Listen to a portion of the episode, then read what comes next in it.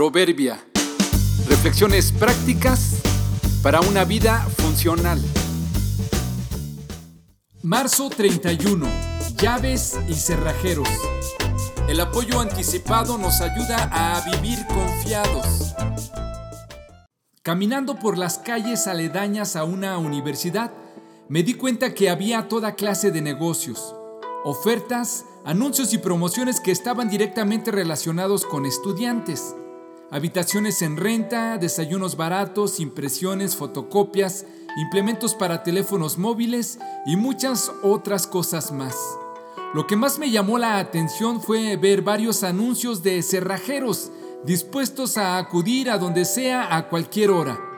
¿Para qué quiere un joven estudiante una cerrajería? Supongo que porque es más común de lo que parece que los alumnos pierdan las llaves de sus autos o las dejen olvidadas dentro seguramente porque van tan apurados para llegar a tiempo o porque llevan las manos ocupadas con sus trabajos y tareas para entregar o simplemente porque son muy distraídos. Los cerrajeros saben de la necesidad de este grupo en particular y se ofrecen anticipadamente para acudir al llamado. Sé que su motivación principal no es el servicio, sino la ganancia económica que ello les representará. Probablemente un joven en apuros tendrá que pagar lo que sea con tal de recuperar sus llaves. De todas formas, los anuncios me hicieron reflexionar sobre la idea de ofrecernos anticipadamente para cuando nos necesiten. Aquí está mi número de teléfono por si necesitas llamarme.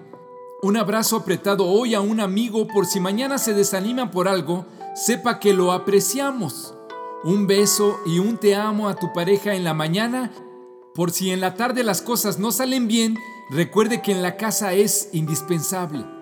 Palabras de afirmación para los hijos, por si en la escuela los menosprecian, sepan que son aceptados tal como son. Ofrecer ayuda anticipadamente a los vecinos para que sepan que si necesitan algo estarás ahí. Es obvio que no podemos arreglar los asuntos de todo el mundo y tampoco podemos estar dispuestos para lo que sea a la hora que sea y no sería sano traer un anuncio que diga estoy aquí para lo que quieras, porque definitivamente podría mal interpretarse. El punto es tener una actitud de servicio, transmitir porciones anticipadas de ayuda, amor y aceptación. Qué bendición es escuchar. Sabía que me necesitarías y vine para ayudarte. Jesús dijo, el más importante entre ustedes debe ser el sirviente de los demás. Mateo 23, 11.